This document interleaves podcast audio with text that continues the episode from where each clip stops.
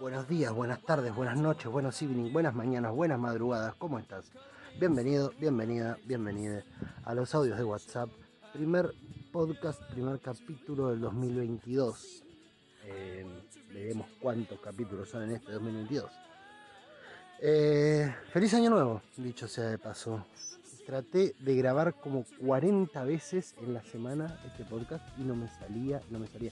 Quería hablar específicamente de una serie que me voló la cabeza eh, y que me encanta, que se llama Cortar por la línea de puntos. Voy a hablar de eso, igual hablo de eso en el capítulo, pero quería hablar específicamente de eso y no me salía.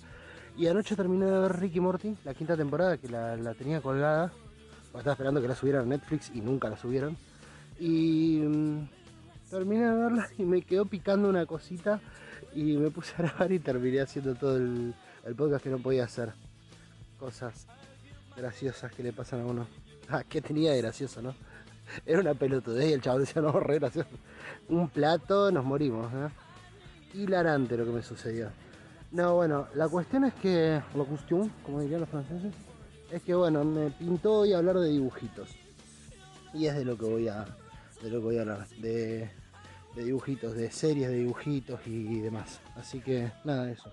Si te gustan los dibujitos, seguramente eh, tengas más ganas de escucharlo que si no te gustan y si no te gustan los dibujitos muy probablemente no lo escuches eh, y estás en, en lo correcto al no hacerlo porque es de lo que voy a hablar así que ¿por qué te quedaría escuchando algo que no te gusta y o no te interesa? a no ser que el interlocutor sea muy interesante cosa que depende más de vos que de mí eh, me quedé mucho pensando estos días en en el Papa. hay mucha gente muy enojada con lo que dijo el Papa. Eh, por si no sabías, eh, Bergoglio, en una entrevista creo, tiró una así como que había mucha gente en el mundo, mucha gente egoísta, que prefería ser, que no quería tener hijos y prefería ser padres de sus de sus gatos y de sus perros, de sus mascotas en sí, ¿viste? Como que era, había mucha gente egoísta que no quería tener hijos y prefería paternar sobre sus mascotas o maternar sobre sus mascotas y obviamente les sacudieron con un caño que cómo vas a decir eso, que mi gato es mi hijo, mira, mira Francisco, me cago en lo que vos decís que eso. Y a mí la verdad es que en su momento me causó mucha gracia la frase por tres cosas. Eh, la primera, bueno, no sé si eran tres, creo que eran dos, pero bueno, ponele. Eh, la primera cosa para que me causó gracia porque, eh, flaco, ponete a coger vos entonces y tenemos pibes. Dejate de hinchar los huevos, o sea, ¿qué ganas de romper las pelotas a la gente? Si no quieren tener hijos que no lo tengan, ¿qué carajo te cambia vos? Por un lado. Por un segundo lado, em, al toque alentó un montón de teorías conspirativas que dicen que la élite mundial em, quiere que haya mucha población Contrario a lo que vienen diciendo hace años que la élite mundial quiere reducir la población mediante el aborto, ahora resulta que quiere que haya mucha.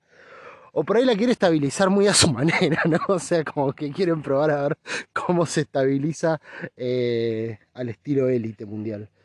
Eh, y la, la, tercera cosa para la que me causó entre gracia y un poco de horror es porque, ponete a pensar, ¿no? ¿Por qué razón una persona diría que alguien que no quiere tener hijos es egoísta? Y no se me ocurre otra razón que no sea el hecho de que, claro, Italia tiene, demográficamente tiene una población muy, muy avejentada, muy vieja. De hecho, son muchísimos ancianos, unos cuantos adultos, eh, algunos jóvenes y muy pocos niños. Entonces me imagino a todos los curas, sacerdotes, a todo el clérigo italiano encabezados por el arzobispo de Roma, entrando a la oficina del, de Bergoglio, viste, enojado, viste, todos a los ah, ¿qué pasa? ¿Qué pasa acá? ¿Qué pasa acá? Y salta uno, pero mantuvo en pontífice. Los niños ya no vienen a, a catequesis. Salta otro, hace seis meses que no la pongo. Y así, entonces el chabón indignado diciendo, ah, no, no, no, no, estos son toda una manga de forros. Ahora me van a escuchar. Y se fue indignado a decir, loco, empiecen a coger porque nosotros también queremos, queremos tener nuestros affairs. Eh, horrible, pero no se me ocurre otra razón que, que esa. Por lo que me parece que se están deschavando solos de a poquito. En fin, cualquiera viejo choto. Ese. Qué viejo forro, ¿no? Viejo choto hincha pelota. Es de viejo choto hincha pelota eso. Gente que cree que, que viene como a salvar algo. Mi papá nunca venía a salvar algo. Eh, es más, si quisiera salvar algo, agarraría toda la teca que tiene y la pondría en algún lugar que importe. Pero no, prefiere dar discursos, algunos un poco más motivadores, otros un poco menos. No está salvando nada el Papa. Pero bueno, no es mi función discutir eso. Eh, te dejo con el capítulo que por sí es bastante extenso. Un beso, nos vemos del otro lado.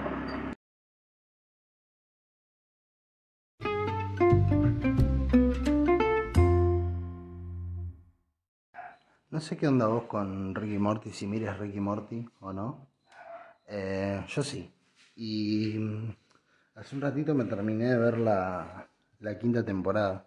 Había salido hace un rato ya, pero eh, la terminé de ver hace un ratito. Me había colgado, no la, no la había visto porque pensé que iba a salir en Netflix. Al final después me enteré que, que iba a salir en... que había salido en, en HBO y que, que no lo iba a tener en Netflix, así que le iba a estar esperando al pedo, así que agarré y la, la empecé a ver. Eh, está buena, qué sé yo, es divertida.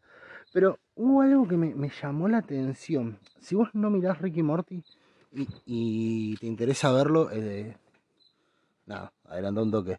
Si mirás Ricky Morty y no viste la quinta temporada, bueno, con mayor razón adelanta. Eh, voy a poner un separador de última. Ah, no, al pedo, porque no podés ver el separador vos. Bueno, no sé, intentaré no pasarme de los 10 minutos. Ponele. Bueno, no importa, no sé. Bueno, si. O escucho otro día el otro capítulo después de verlo, de escuchar tanto quilombo. Bueno, continúo. Eh, la cuestión es que. bueno, sea como fuere. Por si no viste Ricky Morty y te interesa saber de qué carajo estoy hablando, la cuestión es así. Ricky Morty es una serie de dibujitos eh, que se trata sobre un científico que es el más inteligente del universo y que navega entre distintos multiversos y tiene aventuras con su nieto. En toda esa historia, en toda la trama, pues básicamente esa es la sinopsis de la serie, ¿no es cierto? Un, viejo eh, que es un científico hiperinteligente, el más inteligente del universo, navega por varios multiversos y va teniendo aventuras con su nieto. Bien. Entre los capítulos aparece una trama en particular que es la del Morty malvado.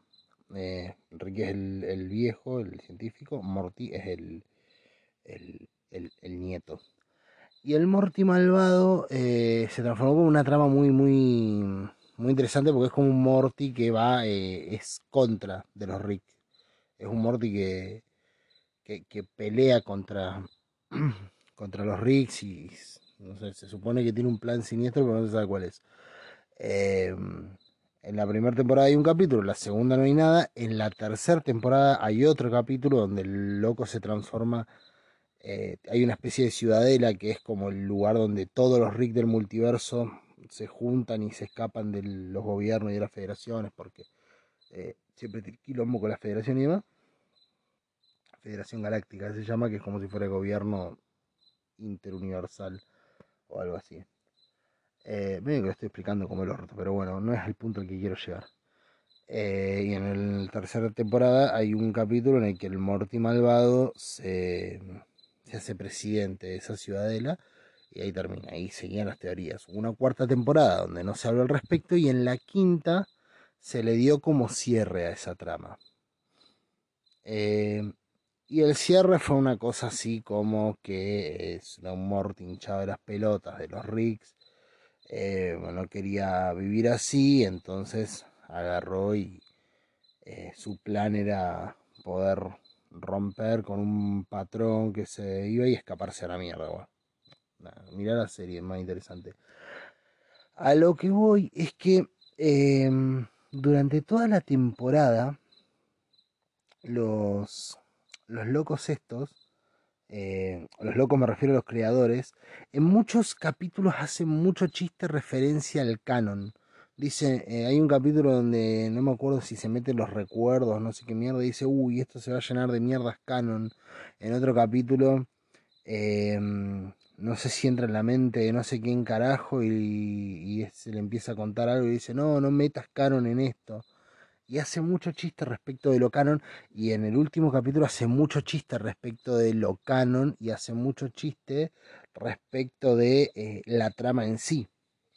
Eh, incluso hay un chiste que, que, está bastante bueno, que es que eh, los vienen a buscar para que cenen con el presidente, o sea, con el Morty malvado, que hasta ese entonces no se revela, y cuando se van a subir al auto dice, bueno,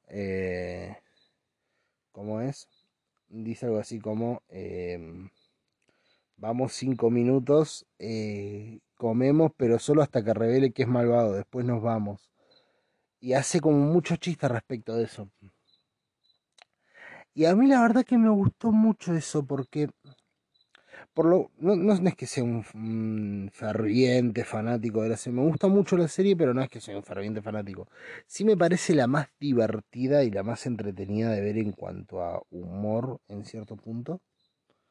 Em, de, de, dinámica y demás. Eh,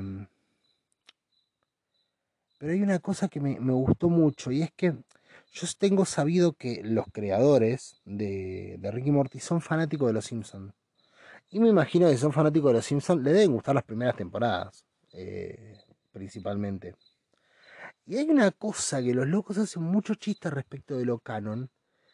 Y es, incluso los locos hicieron una, una intro para los Simpsons y todo. O sea, son muy fans. En una época donde todas las series de animadas eh, medio que tratan de, desligarse de los Simpsons, porque todos los que hacen serie animada hoy hacen serie animada en gran medida porque les parece una verga en lo que se transformó los Simpsons y tratan de que su serie no se transforme, se ve que la admiración de los locos llegó a tal punto que en vez de gambetear eso, que, es lo que hacen la mayoría, de ser como rebelde, decía, ah, vos ya no sos lo que era, no, los locos fueron y e hicieron una intro. O sea, se ve que les gusta mucho los Simpsons, a mi criterio.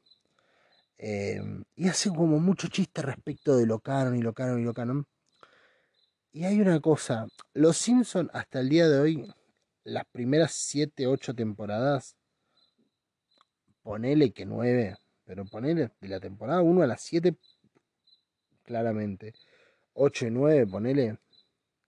Los Simpsons son la mejor comedia que se ha hecho hasta el momento. Eh, son la comedia perfecta y la comedia definitiva. No hay, no hay con qué mierda darle. O sea, vos podés meterte a ver un montón de cosas y no hay mejor comedia y no hay mejor manejo de, de, todo, de guion, de, de, todo, que las primeras temporadas de Los Simpsons. Hasta, hasta en cuanto a los dibujos son mucho más interesantes de ver que, lo, que, cualquier otra cosa de ahora. Eh, prácticamente. Y hay una cosa con Los Simpsons que, que, tienen eh, en particular las temporadas viejas, si es que no tienen canon. Canon, ¿qué se refiere? Canon, por si, si no tenéis idea, canon es como la historia oficial de cualquier cosa, de cualquier programa, tele, eh, no sé. Viene de lo canónico de los evangelios. Los evangélicos canónicos eran aquellos que se contaban oficialmente como dentro de la Biblia. Eh, un libro canónico de la Biblia quiere decir que forma parte del relato oficial. Los Simpsons no tienen canon las temporadas viejas. Eh, quiere decir, cada tanto habrá alguna huevada que se vuelve a contar más adelante, ponele, y siempre que se cuenta es como parte de un chiste, nunca es, se cuenta más adelante porque es importante para el desarrollo de la trama, porque les chupaba tres huevos hacer un desarrollo de la trama general de Los Simpsons. Los Simpsons es un capítulo que cuenta una historia, se cierra ahí. Otro capítulo que cuenta una historia, se cierra ahí. Y el desarrollo y lo importante y lo que a vos te gusta no es ni el crecimiento de los personajes, ni nada por el estilo, sino lo que cada personaje va a, a hacer y lo que cada personaje te va a contar del mundo y de la sociedad. Los Simpsons, por ejemplo, los capítulos viejos, no buscan desarrollar a sus personajes, no se desarrollan los personajes de los Simpsons, van adquiriendo partes y se pueden volver más o menos tridimensionales de acuerdo a la necesidad específica de cada episodio. Vos tenés capítulos como el de la mamá de Homero, el de Maggie, cuando dice hazlo por ella, que todo el mundo lo, lo recuerda, donde es recontra tridimensional un personaje, eh, como Homero, que en general lo era, dicho sea de paso porque Homero era un personaje recontra tridimensional en las temporadas viejas, ya después lo volvieron recontra sencillo. Em, pero claro, esa, esa tridimensionalidad que tenía era específica de lo que hacía falta en ese capítulo. Había capítulos donde el personaje no necesitaba hacerlo, no necesitaba crecer, no necesitaba haber aprendido una lección previamente. Porque no es lo que quiere contar. Y lo que de lo que se tratan los capítulos viejos de Los Simpsons es de un vehículo para contar algo. Cada personaje es un vehículo a través del cual se cuenta una historia, se, se se, relata algo, se baja una línea o lo que sea, es una interpretación del mundo, se hace, es como si hubiesen hecho una maqueta del planeta Tierra, o por lo menos de Estados Unidos, y en esa maqueta utilizan a cada personaje para contar y hacer algo, y a veces contar y hacer una crítica, y a veces contar y hacer algo divertido. No necesitaban darle un crecimiento a esos personajes, porque esos personajes no eran seres humanos que iban a ir creciendo, sino que eran la voz eh, la, bocinita mediante la cual se iba a contar lo que se quería contar. Por eso Lisa siempre iba a ser el personaje crítico, por eso Mero siempre iba a ser un pelotudo, con sus variantes, obviamente, porque también esa bocina y eso tiene, tiene variantes, variables, pero no es que va creciendo, sino que es más compleja de lo que parece. ¿Me explico? Con esto voy a que eh, Homero, por ejemplo, y a ver, no es que el, chabón es tridimensional porque va creciendo y se va complejizando el personaje. El chabón es tridimensional porque nadie es tan sencillo como para contarlo en tres chistes. Y todos tienen sus aristas. Y cada vez que profundizas en cualquier aspecto de esta o de cualquier sociedad, vas a encontrar elementos que hagan que, que, vos a simple vista los veas y digas, uh, mirá, y cuando te acerques profundices y veas que son complejos. Eso es lo que hace que cada bocinita, cuando vos profundizas en ella, en cada capítulo, un capítulo de Bart, un capítulo de Lisa, de Marjo, de lo que sea, siempre a la vez que profundizás encontrás variables que no se ven cuando está de lejos, porque estaba de lejos justamente. ¿Me explico? Eh, bien esa capacidad que tenían los Simpsons de contar una historia y al tiempo capaz retomarla, poner como el hermano de Homero, o no, o, olvidársela, o decir que Bart, eh, no sé, venía, era adoptado y venía al Tíbet, y al otro capítulo mostrar el nacimiento de Bart y que les chupe tres huevos, era una cosa que va de, la, mano de la serie, porque a la serie no interesaba tener canon, justamente. Cosa que obviamente es recontra molesta de ver hoy en día como hay un montón de fanáticos de los Simpsons diciendo esto no tiene sentido. En el capítulo 27 de la temporada 2, Homero dice que le gustan los panecillos. Y en el capítulo 28 de la temporada 7, vemos a Homero desechar un panecillo. Esto no tiene sentido con el personaje. ¿Qué debemos creer?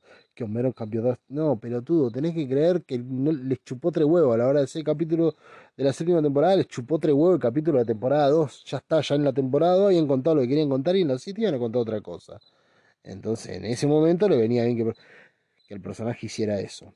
Bien, esta cosa canon, de la que habla mucho, es como una ruina series que existe hoy en día donde imagínate que seáis pelotudos analizando lo que pasaba en las primeras temporadas de Los Simpsons a ver qué correlato tiene en la siguiente temporada, imagínate que si esos pajeros están dando vueltas y, buscándole a las primeras temporadas de Los Simpsons ese correlato, con cualquier otro tipo de serie van a estar al triple porque encima las nuevas series ya han tomado como esa modalidad. Y lo que me parece que pasa mucho con Ricky Morty, y, lo ves por, por, muchos chistes que hacen los chabones, el personaje de Rick vive haciendo muchos chistes. Si vos ves Ricky Morty, em, el personaje de Rick vive haciendo muchos chistes respecto de, oh, posta te querés meter en el quilombo de la ciudad, no podemos ir a otra cosa.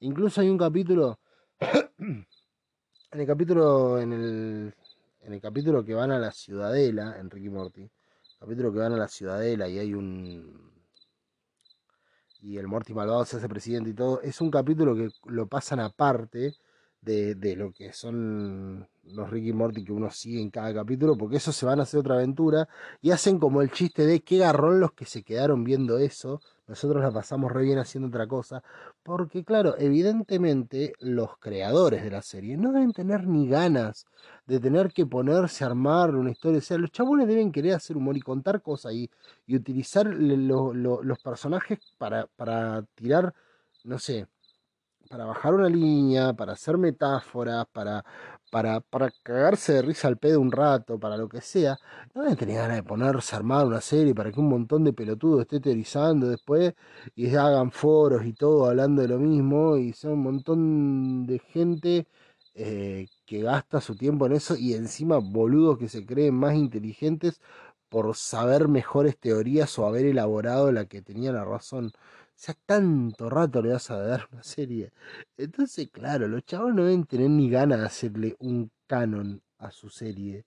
Como no se lo hacían los Simpsons. Justamente porque ellos venían, contaban los suyo y pa, listo, a la mierda. Esa, esa fórmula les funcionó también.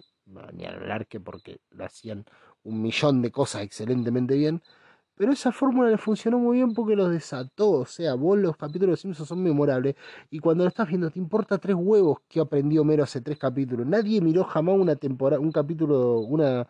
Nadie jamás miró los Simpsons eh, por temporadas corridas. Voy a agarrar, el capítulo 2 de la temporada 7. Al otro rato termina ese y el capítulo 3 de la temporada 4. Y te chupa tres huevos porque está lo mismo y va a estar buenísimo igual. Y no te importa. Y está buenísimo que no te importe. No sé si todo en la vida tiene que tener esa livianidad. No sé por qué nos, desacostumbramos tanto. ¿Por qué nos tienen que contar el cuento completo y todo tiene que tener una vuelta de tuerca y un cliffhanger en la vida? Como que me parece buenísimo. Mira, yo quería hablar en este podcast que lo traté de hacer como 40 veces. ¿Cómo son las cosas? Traté de hacer como 40 veces este podcast porque quería hablar de una serie que a mí me voló la cabeza, que me pareció monumental y que, y que la recomiendo muchísimo. Porta, si podés mirar, eh, cortar por la línea de puntos. Es una serie que salió en Netflix ahora, son 6 capítulos de 20 minutos, es una comedia, eh, es de dibujitos. Y es maravillosa. Tiene, a mi gusto, eh, de los mejores mensajes que se pueden dar hoy en día en una, en una serie. Están ahí. es hermosa y estoy enamorado de las cosas más lindas que he visto. Nunca me sentí, o pocas veces me sentí tan representado con algo como con la, lo que cuenta esa serie. Eh, cortar por la línea de puntos. Maravillosa, sencillamente maravillosa. Eh, el lugar desde el que se para, el mensaje que da respecto de, de, de todo. Y es hermosa. Y traté de hacerlo mil veces el podcast este, porque quería hablar de esa serie y de otra más que terminé de ver, pero bueno, no importa. Eh, porque sí, este capítulo, este podcast quería hacer un poco hablando de series. Pero no me salía, no me salía, no me salía porque se ve que no, no sé, no salía. Por alguna razón no salía. Pero si me pasa esto, veo este, este final de, temporada de Ricky Morty, una serie que me gusta mucho, que, siempre la tomé de un modo mucho más liviano, porque yo Ricky Morty lo veo como para cagarme de risa un rato y demás, no, no, no busco nada del otro mundo y me encuentro como con esa parte, ¿no? Con esto del. de los chistes, de, del, basta del canon, qué sé yo, y pensaba y me, me, me dejó un montón de, de, de, cosas y me dejó pensando, digo, posta, boludo, ¿por qué nos cebamos tanto con que tenga que tener una... ¿Por qué no podemos dejar que algo termine y quedarnos con lo que nos dejó? No, tenemos que ir a buscar más y más y más. Esa, esa personalidad voraz que adquirimos hoy en día. Porque es voracidad, es angurriento. E, es, es eh, totalmente de angurriento lo que hacemos. Esto de ir a una. de ver algo, de consumir algo, una serie, un libro, una película, lo que mierda sea, que te deje algo y en vez de quedarte masticándolo, revisarlo de vuelta para. para. para coso, para para, para retomar cosas, para ver cosas que, que, hubieron, que te hayan gustado y todo. No, vas a la búsqueda, querés que siga lo próximo, dame más, dame más. Y solamente vamos eh, como navegando por el hilito que, por el hilito principal y todo el costado te lo perdés. E incluso vos fijate lo que es, ¿no? ¿Qué mierda mira una serie hoy dos veces una temporada? O tres, o cuatro. O tres, tres veces, ponerle, tres veces. ¿Quién mira tres veces una temporada? De lo que sea. La serie más exitosa del momento. Cobra Kai, ponele. ¿Qué mierda se mira tres veces la temporada de Cobra Kai? Por ahí alguien muy, muy, muy fana que le gustó mucho. Pero principalmente la mirás y esperás que salga el siguiente y ahí te mirás el resumen. Por eso vienen con el resumen siempre puesto ahí, porque saben que no la vas a mirar de vuelta. Vas a estar esperando que llegue y la vas a ver y listo. Y volviendo a los Simpsons, las primeras temporadas, ni siquiera las nuevas, las primeras temporadas, ¿cuántas veces las has visto? Vos, si te gustan los Simpsons, si sos de los míos que te gustan mucho los Simpsons, ¿cuántas veces te has visto los capítulos de los Simpsons? ¿20? ¿30 veces? Me quedo corto. 30 veces cada capítulo lo habrás visto, yo seguro. Seguramente cada capítulo lo debo haber visto 30 de la temporada 1 a la mm, a la 8 o 9. Poné que la temporada 1 capaz que no estoy tan seguro. De la temporada 2 a la 9 seguro. La temporada 1 puede ser que haya visto menos. Eh, menos veces. Y capaz, eh. Capaz te estoy diciendo, porque muchos los vi un montón de veces. Eh, 30 veces lo he visto. Y lo, y lo vuelvo a poner y lo vuelvo a ver. Por, ahí quería revisar de vuelta lo que me habían contado. Y Los Simpsons es una serie tan maravillosa, sobre todo en sus primeras temporadas, que vos ves un capítulo tres veces y las tres veces te das cuenta de algo que no habías, que habías pasado de largo. Las tres veces te encontrás con un chiste que no habías entendido las tres veces eh, descubrís que el remate de un chiste venía desde mucho antes y no... Eh, pero bueno, era una época donde no importaba el canon de las cosas. Importaba lo que decía y lo que decía estaba bárbaro. Y listo, ¿qué importa la trama? Si Homero a partir de esto se va a desarrollar el desarrollo de personaje. Hoy en día estamos, pero nubilados con los desarrollos de personaje. Que, ojo, eh, hay algunas series a las que le va de 10. Por ejemplo, eh, Bojack Horseman, si te gustan las series, este es un capítulo sobre series. Eh, es más, creo, creo que es un capítulo sobre dibujitos, ahí está. Así se va a llamar este capítulo. Este es un capítulo sobre dibujitos. Si te gustan las series eh, de dibujito y eso, y viste Bojack Horseman, Bojack Horseman, em, es una serie a la que le van de 10 los desarrollos de personaje. Y está buenísimo, pero Bojack no trata de ser una comedia. Es decir, es una comedia un rato y después se pone a hacer otra cosa, ¿no? O sea, es la comedia el tiempo suficiente como para que no te abrume la trama demasiado aunque la trama te abrume un montón igual. Pero es eso, como que es ese su tiempo de comedia. Después el resto es contar algo y contar algo que es pesado. Entonces con la comedia te lo va licuando, pero no es su función principal ser una comedia, a mi criterio por lo menos. Em, o sea, creo que es eso, es comedia solamente para aliviar un toque el, el, trago. Ver Bojack, por ejemplo, y ver los desarrollos de personaje, está buenísimo, pero porque la serie va para ese lado. Ahora, ponerte a ver, no sé, cualquier serie de comedia hoy en día, no sé, Padre de Familia, South Park, no sé, lo que mierda sea. Y estar preocupado por si la trama va para acá, por si al final esto, y estar buscando, viste, todo el tiempo ese tipo de cosas eh, se vuelve tedioso, se vuelve tedioso y se vuelve vacío, se vuelve vacío y se vuelve inocuo, monótono, insípido. Em, llega un punto en el que no tiene lógica y en el que sencillamente es agregarle un por qué, ay, por eso había pasado esto y entonces un montón de videos en YouTube eh, hablando sobre eso y pierde todo el sentido de lo demás. veo un montón de comedias, por ejemplo, hoy en día, sobre todo comedia de dibujitos, serie y demás, que mm, pierden como la... pierden como hasta la parte del chiste por seguir el canon, por darle un canon, ¿viste? Entonces es más importante que cierre todo a que cumplir la función primera que era meterle humor, que era em, llenar de contenido de última, porque podés llenar de humor y de contenido a la vez. Eh, pierde todo eso. Volviendo al tema, eh, cortar por la línea de puntos. No es volver al tema en sí, pero ponele. Cortar por la línea de puntos es una comedia italiana de dibujitos. Son seis capítulos de 20 minutos. En los seis capítulos arranca y termina la historia. Listo. No se puede volver a abrir. A lo mucho podrán hacer otra temporada donde cuenten otra historia. No pueden volver a contar la misma porque la abrieron y la cerraron de modo tal que no se reabra.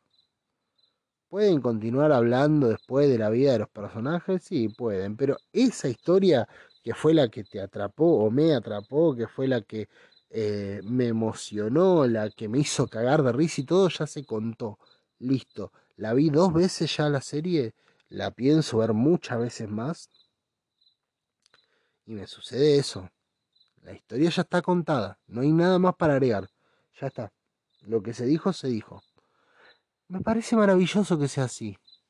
Me hace recagar de risa esa serie, pero porque su objetivo principal está puesto ahí en contar lo que me quiere contar ahora. En decir lo que me quiere decir ahora. Listo, no está pensando en armar algo que me lo vaya a revelar después para que yo en tres años, cuando vea la cuarta temporada, diga, no, boludo. No, me está contando esto ahora. Quiere dar un mensaje hoy, ahora en este instante. Obviamente está eh, de la concha de la lora la serie. Cortar por la línea de puntos es una serie de la concha de la lora. Eh, hermosa, con un mensaje fabuloso. Ideológicamente parado en un lugar que me representa muchísimo. Em, nada, te la recomiendo un montón, cortar por la línea de puntos. No sabría ni, bien ni qué decirte. Si te tengo que decir, eh, si vos sos una persona que tenga más o menos 30 y, 30 y algo, poner, no sé, entre 30 y 40, eh, muy probablemente te, puedas sentir reflejado en, en lo que cuenta la, trama. Porque mm, también, a ver, la, historia tiene una trama, son seis capítulos de 20 minutos y los seis capítulos se dividen en tres partes. La primera parte es casi un stand-up eh, con dibujitos en el cual el loco hace humor de observación, hace un poco de, de, de, observación no de, viste, cuando la perilla de la puerta se te gira demasiado, no. Hace humor de observación, a veces un poco sí, de entre casa y demás, y muchas veces humor de observación social, y es muy bueno lo que hace. Mucha crítica eh, social, mucha crítica al sistema en el que vivimos, mucha crítica al, al sistema patriarcal, machista en el que se vive, y aparte, pero aparte desde un lugar muy copado, porque no lo hace desde no lo hace ni desde el lugar de, bueno, voy a darle voz a las mujeres para que critiquen, que está bien, pero no hace eso. Lo hace de un lugar que a mí me parece mucho más completo todavía, que es eh, desnudando lo, lo peor que puede ser incluso ser un hombre en esta sociedad.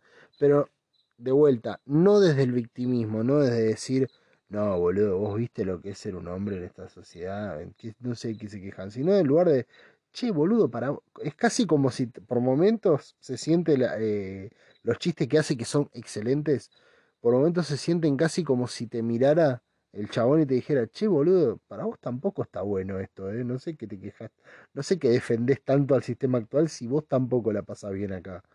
Em, pasa medio por ese lado. Y la verdad que me parece está bastante bueno como lo cuenta. Porque es. Eh, es eso, es como decir, che, el sistema es una poronga para todos los que habitamos acá. Obviamente hay víctimas mayores y se encarga de recalcarlo también en eso. Hay personas que la pasan peor que otras en, en, este sistema en el que vivimos. Pero porque otros la pasen peor no quiere decir que vos la estés pasando bien y no quiere decir que a vos te esté favoreciendo. Tal vez te está azotando un poco menos, pero no te favorece y hay otros sistemas en los cuales podrías ser más feliz. Eh, y me parece un mensaje excelente, obviamente. Eh, no sé si obviamente, pero a mí me parece excelente. Qué sé yo, siempre pensé que, eso siempre lo pensé yo, eh, que está bien, puede, puede que no sea yo justo, eh, varón blanco, heterosexual, heterosis, se dice. Puede que no sea yo la, la principal víctima del sistema en el que vivo, ahora claramente eh, podría ser mucho más feliz en otro sistema y yo tampoco soy el beneficiario final de todo esto. Porque los beneficiarios finales del mundo en el que vivimos son muy poquitos y no están mirando una serie de Netflix, ni tampoco la están produciendo, están en otra totalmente. No sé, comiendo carne de un animal que ninguno de nosotros conoce o algo por el estilo.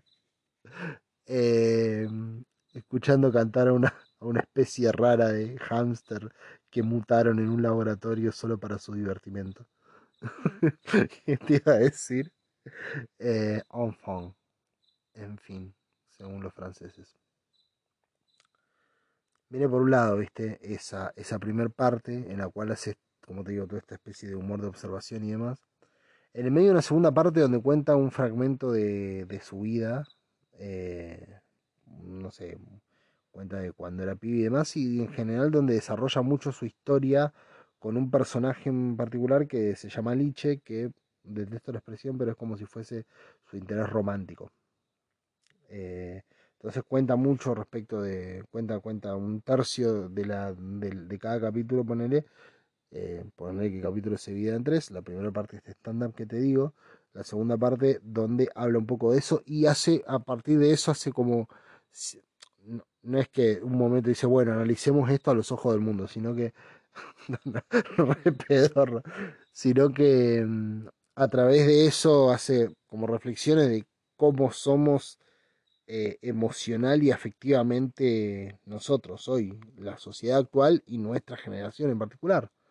Eh, el chabón tiene 37 años, el personaje tiene 37, es una historia casi biográfica y no sé si no es totalmente biográfica, porque no lo sé porque no lo investigué, pero es muy, muy de ese, de ese palo. Em, y cuenta la historia de esa, y a través de eso, como te digo, hace como ese, esa especie de reflexión de, de, bueno, ¿qué carajo somos emocionalmente? ¿Cómo funcionamos? ¿Cómo desperdiciamos el acá y el ahora buscando el momento, haciéndonos cargo de... Em, no sé, de ideas preconcebidas. Hace poco hablaba con, con Gaby y, charlaba justamente esto de, che, me quiero empezar a sacar de encima un poco esta idea que tengo yo de, ay no, porque yo siempre al final termino haciendo tal cosa, ¿no es cierto? No, fui a conocer a tal flaca eh, y la verdad que estaba todo bien, pero viste, yo siempre al final hago algo que la cago. Porque en realidad no es que siempre al final hago algo que la cago, elijo, elijo tirarme para ese lado porque de algún modo tengo miedo como siempre, o no sé si tengo miedo como siempre de salir de donde estaba, pero sí como termino mm,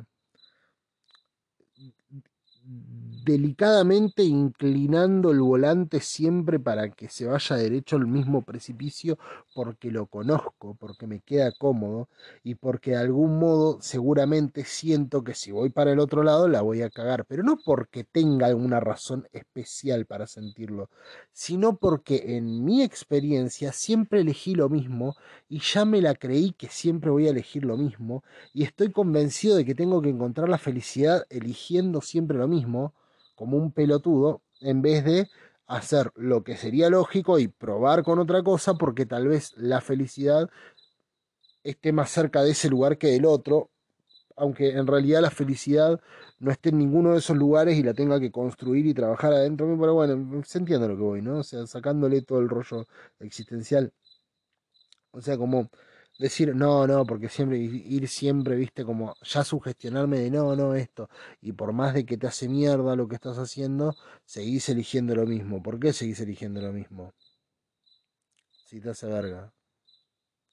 Y seguís eligiendo lo mismo porque de algún modo crees que le vas a torcer el brazo a algo y te rompe las pelotas tener que elegir lo otro. Y por ahí si elegís lo otro te va de 10. Entonces como esa parte de mi vida me la quiero sacar, eh, porque claramente ya me tiene repodrido esos condicionantes autoimpuestos de decir no, no, porque yo en realidad Y no, viste, cuando ya le pones el no, sí, viste, nunca escuchaste a otra persona o nunca te escuchaste a vos decir esa frase de no, sí, pero al final yo ya sé, ya sé que voy a hacer. Y decir, sí, está buenísimo, está buenísimo. Yo ya sé que voy a elegir esto y voy a hacer esto otro y la voy a cagar. O eh, voy a hacer esto otro. Siempre termino haciendo lo mismo. Sí, siempre terminas haciendo lo mismo porque siempre querés y elegís hacer lo mismo. Porque bien podrías elegir y querer hacer otra cosa. Y en el momento que te asalte la duda y el miedo, no retractarte decir, ah, cierto que elegí esto porque dije voy a probar tirando la moneda para este lado en este caso. O no tirando la moneda, sino en vez de probar la píldora roja, eh, voy a probar la azul a ver qué onda. En una de esas me siento re bien con la píldora azul. Al fin y al cabo es Viagra. Se te va a poner como un garrote. On eh, a lo que iba es que... Em, ¿Cómo se llama? El buena parte de lo que de lo que yo intervengo e intuyo de esa serie justamente va por ese lado, decir, che, loco, la vida es una sola y está pasando ahora y está buenísimo poder tomar esa ese toro por las astas y hacerlo lo que lo que está ahí, lo que está ahí que parece que te va a hacer bien. Está buenísimo poder hacerlo y no darle tanta vuelta de que por ahí no me parece que si ves que esto se hace mal y esto te hace bien, ¿para qué seguís haciendo lo que te hace mal si podés hacer lo que te hace bien? ¿No? No tiene lógica lo que digo. Esto te hace bien, esto te hace mal. No, pero yo siempre, eh, y yo ya sé que voy a terminar eligiendo. Y yo ya, hay algo dentro mío que me... No hay nada dentro tuyo que te lo dice, boludo. No hay nada dentro tuyo que nada. Sencillamente, estás eligiendo ir a donde te hace mal. ¿Por qué? Pueden haber miles de razones. Ahora, si eligieras ir a donde te hace bien, y capaz que te da un poco mejor.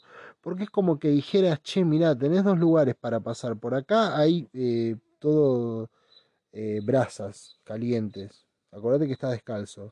Y por acá tenés un piso de losa fresquito, pues está la sombra y todo. Eh, qué sé yo, más adelante no sé qué hay en ninguno de los dos, pero en principio elijo el del piso de losa. No me voy a mandar por la brasa caliente. Porque no sé por qué a veces tenemos la idea de que si me mando por la brasa caliente al final va a haber una recompensa mayor. Es como esa idea, viste, de que no, hay que sufrir para que... Y a veces no. A veces está todo el camino pavimentado justamente para evitarte que vayas por el otro, que es una poronga, y vos seguís por el otro, porque es una poronga. Y llega y se pone cada vez más poronga y dice, no, al final está buenísimo, entonces. Y llegas al final y capaz que hay una piscina de lava. Y decís, ¿para qué mierda dice esto? Y cuando te querés acordar, te queda la loma del orto el otro. Bueno, qué sé yo, a veces somos así las personas. Enfant. Que a lo que iba es que eh, esto, ¿viste? Em, trata muy bien esto la serie.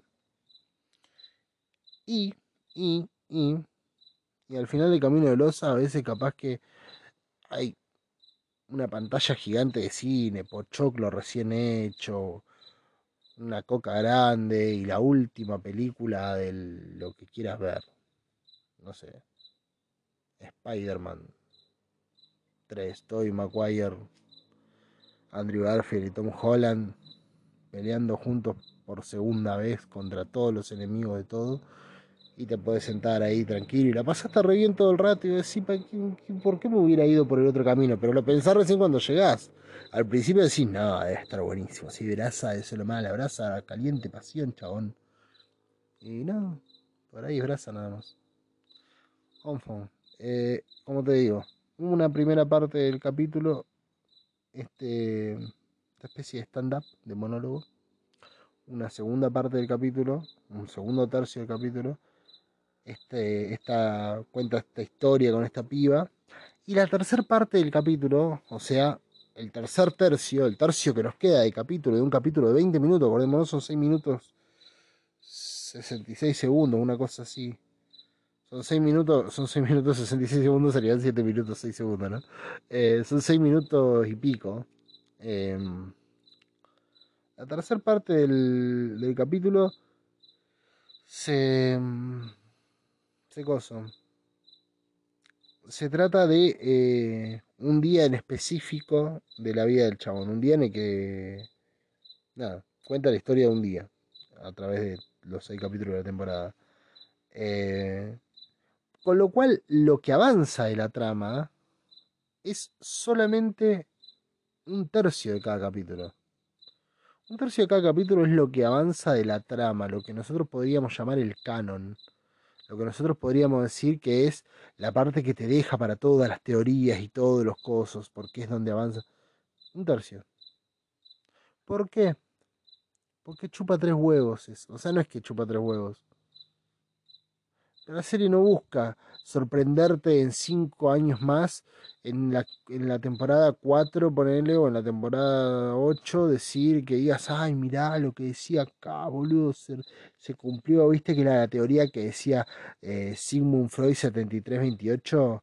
No, no, no, es la que decía Lokenation 43. Esa, esa era la teoría. En el foro de de Reddit había un chabón que se llama Lord Carmistron que tiró una teoría que era muy parecida a esa y hubiera estado muy bueno que hicieran eso.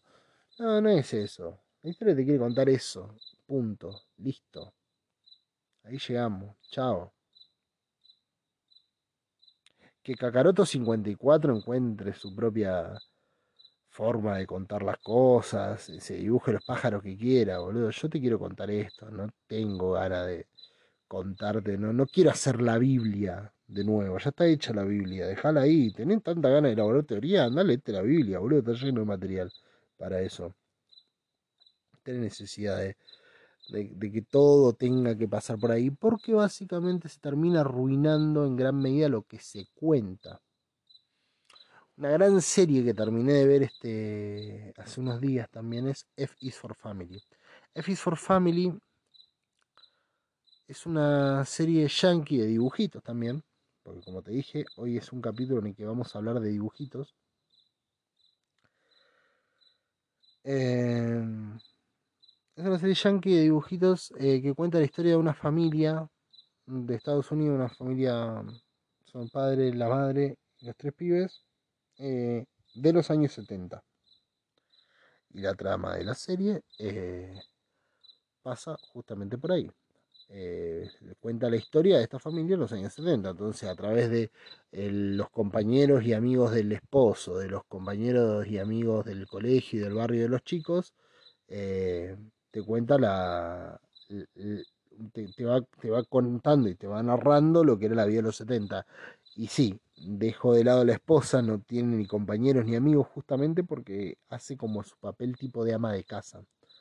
Eh, sigue, va, se va desarrollando el personaje y tiene un desarrollo está buenísimo. Eh, porque sí, esta serie sí es de desarrollo. Pero es de desarrollo y no de sorpresa. O sea, no es que te pones a elaborar teorías sobre F is for Family. La ves, punto. La ves, te quedas con lo que te cuenta. No te hace recagar de risa todo el tiempo. No es Cortar por la línea de puntos, por ejemplo, es una serie que a mí los primeros capítulos sobre todo me hicieron recagar de la risa. Y yo no es que me, me meo de risa con todo lo que veo, ¿eh? Yo me, puedo, me he llegado a morir viendo Los Simpsons, claramente. Viendo Rick y Morty me he tentado muchísimo. Eh, y viendo cortar por la línea de puntos me he tentado muchísimo. Me parece muy graciosa. En general, cuando veo una, una comedia, ese tipo de cosas, no soy de tentarme tanto, no, me causan tanta gracia. Pero bueno, em, a lo que iba con esto, esa que, si bien no es hiper graciosa, también utiliza el humor como para lidiar con ciertas cosas, pero eh, también principalmente bordea casi lo que es un drama. Te digo que es excelente en el sentido de que eh, retrata o, grafica muy bien la sociedad de una época, la sociedad tipo de los años 70. Em, grafica muy bien el lugar que ocupaba cada uno de esa sociedad, eh, los distintos estratos sociales en los que, en los que se vivía. Tiene, trabaja muy bien con, con lo que eran las, las, naturalizaciones de esa época. Es decir, yo no viví en los 70, pero sí puedo hablar de, gente que creció en los 70 y hablando y contándome cosas y demás, pero no contándome, no, porque te acordás cuando salíamos donde el gordo Roberto que jugábamos a la pelota, no, no, pasa por ahí, sino por, por cuando te, empiezan a hablar un poco más sinceramente la gente de, otra etapa, hay una cosa que se nota muy a las claras y que la serie lo grafica muy bien, que es que había una naturalización muy grande principalmente de la violencia. La violencia y sobre todo la violencia intrafamiliar estaba aceptadísima y estaba, em, ¿cómo se llama? Naturalizadísima. Lo mismo que el, abuso sobre la mujer em, y, el rol de la mujer como, como ama de casa, como prácticamente sirviente y demás. Eh, estaba muy naturalizado. Y trabaja muy bien esa, esa parte de la, de la historia, esa parte de la trama, la naturalización de la violencia. De hecho, si no la viste la serie y la querés ver, eh, bueno, tampoco te voy a cagar gran cosa con lo que voy a decir. Em, el protagonista, que es Frank, Frank Murphy, eh, Frank, eh, Frank Murphy, tal cual, em, es un personaje hiper violento. Es el padre de familia, es un chabón recontra violento, siempre está de mal humor y te lo grafica muy bien, incluso poniéndote muchas veces en una situación como muy incómoda y muy chota de ver, em, porque desde la naturalización eh, te muestra un chabón que está siempre enojado, los pibes que la pasan mal y que se ponen mal cada vez que el papá está enojado. Eh, pero que está contado como algo cotidiano y normal. Entonces desde ese lugar va siendo como todo un laburo eh, muy, muy, muy interesante. No en, o sea, sí en desandar y en, y en, y en, y en profundizar respecto de eso, de lo que era la, la ira, la, la, ira y la violencia constante a la que estaban sometidos, eh, lo, lo, lo, lo, discriminativo de esa sociedad y demás. Eh, pero no solo, no solo hacer un laburo en contar eso, sino también hacer un laburo en contar y en decir eh, lo, lo mucho que hubo que trabajar y lo mucho que hubo que, que poner y lo valiente que tuvo que ser una gente, la gente eh, que, se tomó esas peleas a pecho eh, para poder ir cambiando esas realidades. Y con esto me refiero a dos tramas en particular. Una es la de un personaje que se llama Rossi, que es el compañero de trabajo de Frank, que el chabón es negro. Y durante toda la serie vas viendo cómo el chabón, haciendo lo mismo que un blanco y demás, recibe mucho menos crédito siempre. Y siempre se da por sentado que el loco tiene que ser como una especie de sirviente de los demás por ser negro. Y entonces está como el barrio de negros eh, y demás. Es el, eh, y, el desarrollo de ese personaje y en cómo en las cinco temporadas que dura le cuesta un orto todo por ser negro. Y después el, el desarrollo de la mujer, que es lo mismo. Eh, como de ser nadie, de estar ahí en su casa, a un costadito, eh, se va desarrollando como mujer eh, muy por, por fuera del, del, del, recuadro que le fue establecido. Pero no yéndose a la mierda. Una cosa que me encanta de F for Family, si te la tengo que recomendar, es porque no, no cae en el patrón que cae en todas las series que tratan de ser una bajada de línea hoy en día. Que es esto de. Em, ¿Cómo decirlo? de contar la historia eh, y darle un final de nuestra época a cosas que no lo son. Siempre se me viene a la memoria una serie que fue recontra exitosa en su momento, que se llamaba Anne with an E, eh, con una E, que era la historia de una huerfanita, pobrecita huerfanita, sin su padre, sin su madre. Era una, era una huérfana colorada que un día la adoptan unos, unos hermanos eh, ancianos ya Y ella va y con su personalidad toda histriónica y su inteligencia y su forma de ser tan peculiar y qué sé yo, les cambia la vida a ellos y a todos sus allegados y a todo y a toda la, comunidad y bla bla bla. Ah, una, historia de un cuento de Dickens o de Louis May Alcott o de no sé, de Mark Twain, muy muy de esa época, también ambientada en fines del siglo XVIII. Eh, ¿Cómo se llama? Y mm, está, muy bien. está, no, no digo que sea una poronga esa serie, no, no, está mal, está, está bien, tiene cosas que están muy buenas. Pero hay momentos de la serie esa donde resuelve las cosas como si fuese el siglo XXI. O sea, hay resoluciones de esa serie en, en los capítulos en los que, no sé, hay un problema, por ejemplo, hay un capítulo donde a, una piba, no sé si la abusaban en, o, qué pasaba, algo, algo así, ¿viste? Encima era como el, chico rico abusando de, de, una, de una piba pobre, ponele, por tirar. Y la resolución es muy como si hubiese pasado no sé, boludo, en Bursaco ahora en 23 de enero del 2021. O sea, un grado de, actualidad tiene la reacción de cada uno de los personajes, cómo, el cómo se lo van tomando y el cómo van reaccionando a los distintos discursos, que a mí particularmente ese tipo de cosas me rompen mucho las pelotas, porque es como cuando en sus momentos había salido la noticia de que querían, no me acuerdo si la querían o censurar o querían sacarle un montón de partes a la película esta mm, lo que el viento se llevó. Porque claro en la película todos los negros eran sirvientes y, o esclavos o algo así ninguno era protagonista. Que si me preguntas a mí por un lado tiene cierto sentido porque la película habla, de la guerra civil estadounidense o sea los negros eran esclavos y sirvientes en esa época no es que eran alcalde, no, no, no te ibas a cruzar un negro dueño de una fábrica, porque no, no, no ocupaban ese rol. Que a veces, en, pos de querer contar cosas de, un modo como que se trata de esquivar lo que ha sido la historia propia que hemos tenido y saber de dónde venimos, está buenísimo también. Y no lo digo desde el lugar de, la corrupción política, lo digo desde el lugar de, bueno, tampoco metíamos la historia, Mostri, porque más allá de todo, la historia sigue, sigue habiendo existido. Y no está bueno censurar una película de los años 50 o 40, creo que es, o de los 30, no sé, pero del año del orto, lo que el viento se llevó. No sé si es necesario em, sacarla de circulación, censurarla.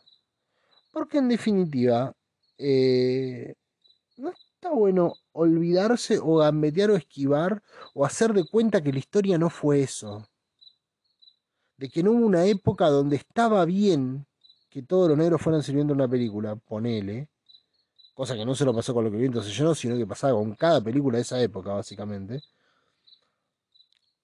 O eh, esquivar el, esquivarle el bulto, saber de dónde se viene, para saber por qué se está donde se está también, porque si no tendemos a creer que el mundo está como está estancado hace 500 años. Y la verdad que no.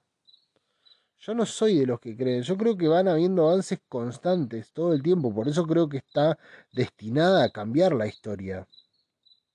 Ahora, em, hacerle la, de cuenta que el mundo está estancado hace 500 años, te lleva a pensar que no tiene sentido tratar de cambiar nada, porque mirá, en 1800 todavía la mujer, no, bueno, a ver, en 1800 las mujeres no estaban peleando para eh, tener igualdad de representación en el Congreso estaban peleando para ver si podían no ser cagadas a palo mientras cocinaban, ponele.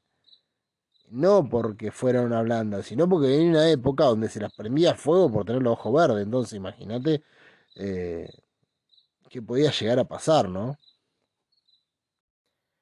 Por lo tanto, cuando nosotros tenemos la costumbre de negar todo eso, no solo que negás eh, la valentía y el coraje de, quienes lo han, lo han tenido que padecer, sino que eh, te hace creer que no vale la pena pelear por nada. porque al final siempre estamos en el mismo punto.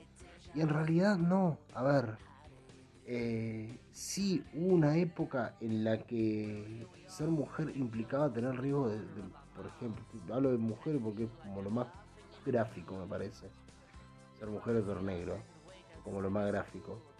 Eh, me implicaba tener correr el riesgo de que te prendan fuego, de que, implicaba correr el riesgo de que te, de que caguen matando porque sí. Eh, y hubo, me imagino, de parte de la gente que, vivió en esa época, hubo que tener un coraje tremendo para, para tratar de cambiar las cosas. Y no podías avanzar hasta la concha de la lora. Podías avanzar dos pasos, pero dar esos dos pasos implicaba tomar unos riesgos tremendos. Entonces, cuando hoy, viste, te hacen creer, no, la historia siempre estuvo así, las cosas siempre fueron así. Las cosas no fueron siempre así, ¿eh? Decirle a Galileo que las cosas siempre fueron así. Ponele. O a Giordano Bruno mejor que lo prendieron fuego. Giordano Bruno prendieron fuego por decir que la Tierra no era el centro del universo. Las cosas no fueron siempre así hay un montón de pelotudos hoy creyendo lo mismo que hace 500 años y volviendo el tiempo atrás, eh, quiero decir, el chabón, aún con esas, si viniera al presente, diría, uh, mirá, boludo, la cantidad de gente que piensa lo mismo que yo. Mirá, ¿posta es oficial esto? Sí. Guau, y eso por, lo que hiciste vos, hermano, ¿en serio te diría? Posta, pero posta, la gente se enseña en la escuela que la Tierra no es el, centro del planeta. Sí, boludo, se enseña que gira alrededor del Sol. Me estás jodiendo, sí. Se enseña eso. Y se enseña que la Tierra es redonda. ¿En serio, boludo? Pero igual hay un grupo de pelotudos. ¿Cómo le dijiste pelotudo a los que creen que la Tierra es plana? Pelotudo le dijiste, sí. ¿Cómo le va a decir? No, bueno, pero en mi época era, era, era el Papa el que decía que la Tierra era Bueno, el Papa sigue siendo un pelotudo ahora como antes. En fin, no es a lo que quería llegar. Eh, sino el punto de que sí las cosas han cambiado y sí las cosas van cambiando a lo largo de la historia cuando nosotros hacemos esta cosa de ir esquivándole a la, a la realidad, de ir esquivándole a la historia, de ir esquivándole, de ir gambeteando todo, lo único que hacemos es eh, cerrarle la boca a quienes pudieron dar el paso hasta ahí, hasta ahí, hasta ahí, hasta ahí, como nosotros también hoy podemos dar el paso hasta ahí, porque tampoco es que nos podemos ir a la mierda dando pasos. Seguramente queremos un mundo mucho más justo del, que podemos construir. Y seguramente nuestros nietos van a querer un mundo más justo del que queremos nosotros porque se van a dar cuenta de cosas que nosotros no hemos notado todavía. Seguramente muchas de las personas que, que nosotros tenemos como referentes del pasado, hoy eh, viendo lo que nosotros queremos, dirían, che, esta gente se queja de llena, ¿qué mierda les pasa? Porque claro, los primeros trabajadores no peleaban para que la ART les cubra, eh, no sé, las enfermedades por COVID. Los primeros trabajadores peleaban para ver si podían tener un día de descanso, porque tenían que trabajar todos los putos días de su vida. Entonces, que tuvieran un día de descanso en un golazo. Los primeros trabajadores peleaban para que hubiera una medida de seguridad real para no tener que morirse en el trabajo. Hoy, hoy peleamos por otras cosas. Y no es que nosotros eh, nos hayamos vuelto más, no sé, delicados, sino que fue avanzando el mundo y vas, claro, conforme avanza el mundo, avanza nuestra posibilidad de ir a la búsqueda de, de, derechos y demás. Pero entonces cuando vos te hacen creer que no, que estamos peleando por las mismas cosas hace 500 años, mediante este tipo de discurso que lo que hacen es irle bajando constantemente el precio y decirte, no, mirá, eh, no existió esta parte de la historia. O mirá, acá también se resolvían las cosas igual que en tu época. Lo que hacen es hacerte creer que en realidad, eh, nada, todo va a ser siempre igual. Es lo que hablaba hoy antes, hace un rato, de, no, viste que yo siempre termino eligiendo, este, es como el destino, ¿no? No, pero sí, al final a mí siempre me termina. No es que a vos siempre te termina pasando. Lo que pasa es que te cuentan una y otra vez la historia de que siempre fue igual. Si vos mirás tu vida y si mirás la historia del mundo, te vas a dar cuenta que no fue siempre igual. Y si no siempre fue igual, quiere decir que puede cambiar esto, lo otro y lo demás allá. Si el de antes tenía que pelear para tener un día libre a la semana y yo estoy peleando para que eh, el trabajo, el, home office, eh, esté regulado porque hay una regulación tremenda, eh, claramente se ha avanzado una bocha. Y si se ha avanzado una bocha y yo vivo mucho mejor que la gente que vivía en 1812, claramente las cosas pueden cambiar y tiene un sentido alzar la voz y tiene un sentido pelear por algo. Por eso no hay que borrar la historia ni las partes buenas ni las malas y no hay que hacerse el boludo con lo que pasó. Tenemos que dejar de hacernos los boludos con lo que pasó. Entonces, todo este tipo de series que por ahí tienen una buena intención de decirte algo que te deje conforme, vos te quedes contento y digas, ay, qué lindo mensaje lo único que hacen es prepararte para creer que el mundo fue siempre una poronga y va a seguir siendo siempre igual. Y sí, a ver, el mundo fue una mierda, pero ahí por ahí tiene un poquito menos de olor, ¿viste? O tiene olor, pero está bastante raspadita, ya no es una suela embarrada en caca, sino un toque ahí, metido por ahí. Hay que mejorar, y sí, siempre hay que mejorar. Pero no estamos ni en pedo como estuvimos en su momento. Tenemos otros problemas nuevos, seguramente. Pero bueno, es mucho mejor eso que seguir como en el siglo XII. Y está muy bueno que empecemos a, hacernos cargo de todas las partes de, nuestra historia, hacernos cargo de todo lo que somos y de lo que hemos sido y de lo que vamos a hacer también. ¿Qué sé yo? F for Family, por ejemplo, tiene eso de bueno. F for Family cuenta las cosas desde, desde un grado de, lo que fue. De lo que fue, de lo que costó, de, todo. Eh, se morfa cinco temporadas F for Family para que los personajes puedan obtener un desarrollo eh, que, que, en otras series yo sé que lo hubieran hecho en dos. Y el resto se hubiera tratado de desarrollar otras cosas. Incluso, y acá un pequeño último spoiler, en el último capítulo del, de la serie, porque el otro día terminé de ver la última temporada, pasa algo que para mi gusto es excelente y retrata muy bien a lo que me refiero. Te recomiendo mucho que la veas, Fit for Family, así que si querés hacerlo eh, y no querés escuchar esto, te respeto.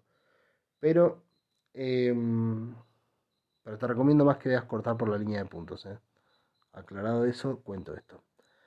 Hay un personaje que es una vecina del barrio eh, a la cual en la primera temporada, o en la segunda, no me acuerdo cuál, la deja el, el marido porque se asume que se asume gay el chabón, entonces la, la deja a ella.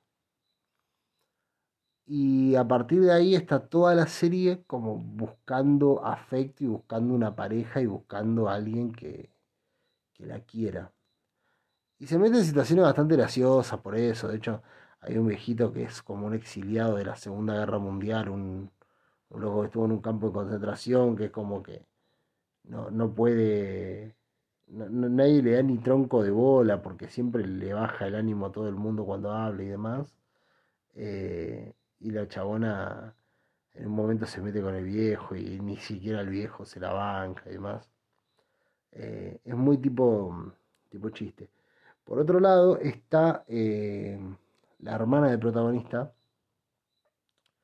que vive con la madre del protagonista, es una mina como de 40 años, una, como se decía en ese entonces, una solterona de 40 años, que vive con, la madre, y la madre la vive bastardeando porque no se casó, porque no tiene pareja, qué sé yo. En el último capítulo hacen una cena de Navidad y en, esa cena en un momento se conocen las dos personajes estos y eh, pegan onda, se gustan, y entonces después hay un momento en el que el protagonista está por entrar al auto y está la dos ahí dándose masa.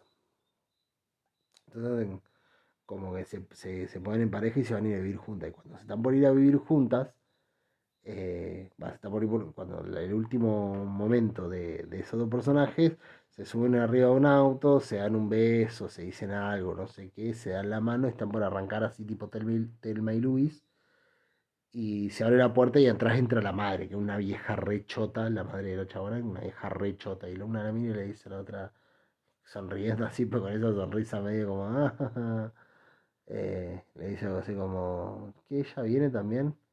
Y sí, le dice, vamos a vivir con ella, yo vivo con ella, vamos a vivir en su casa. Y se van las dos. Y vos decís, che, qué final de mierda, ¿por qué la terminó así? Y porque es de los 70 la serie. ¿Cómo querés que termine, boludo? Que sea Lindsay Lohan, la chabona. ¿Querés que de repente salga a vivir su sexualidad con toda la apertura del mundo? Si no fue así esa época. Si eso para esos dos personajes es dar un paso gigante. Asumir su sexualidad para esos dos personajes ya es dar un paso gigante. Y hubo que pelear para llegar hasta ahí y se tuvieron que comer después ese tipo de pijazos, tipo tener que ir a vivirte con la madre de la loca porque ni en pedo, ¿viste?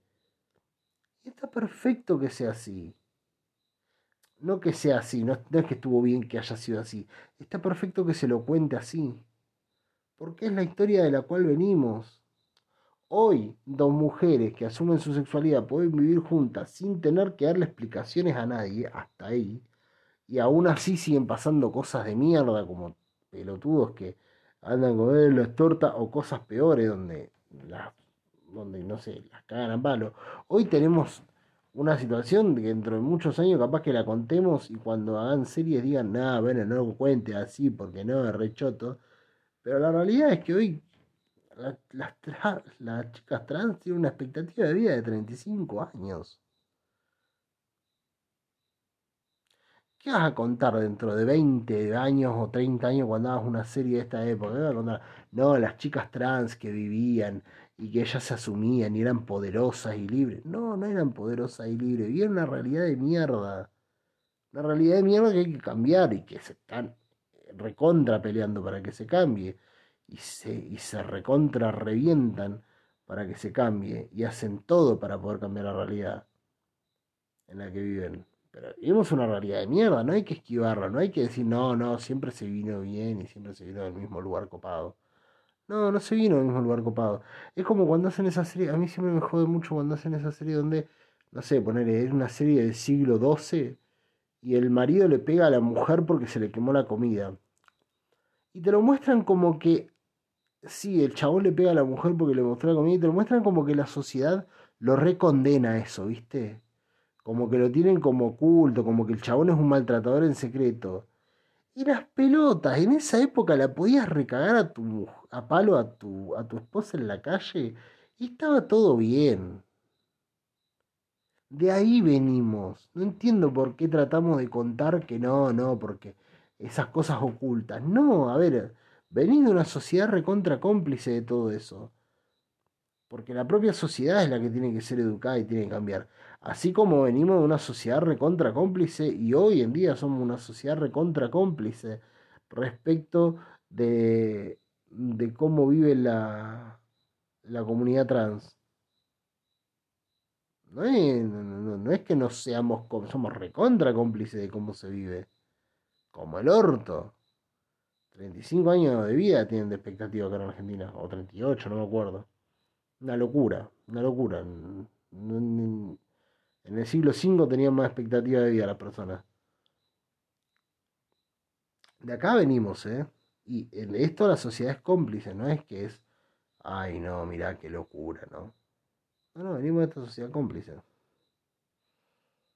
Pero bueno, si contamos la historia para quedarnos conformes y contentos con un mensaje bonito que damos, y nos vamos a ir olvidando de dónde venimos. Y si nos olvidamos de dónde venimos, vamos a seguir creyendo que nada en la vida cambia. Y sí, todo cambia y todo puede cambiar. Y vale la pena tratar de cambiar las cosas. Vale la pena tratar de cambiar las cosas. A eso nos tenemos que contar la realidad, nos tenemos que contar la verdad. Y la verdad es que venimos de la mierda y hoy por ahí estamos un poco mejor. Y podemos estar mucho mejor. Pero bueno, hay que ser muy consciente de que venimos a la mierda. Si no nos hacemos creer que siempre estuvimos en el mismo lugar y no avanzamos porque no queremos. No. No es así. Pero bueno, terminé de hablar de dibujitos. Al último no hablé tanto de dibujitos igual, pero bueno, qué sé yo. Em, nada, te deseo que termines muy bien este enero. Te deseo que tengas un muy feliz año. Que seas muy feliz. Y nada, cualquier cosita, subo otro capítulo. Nos vemos del otro lado. Te dejo con la canción. Beso.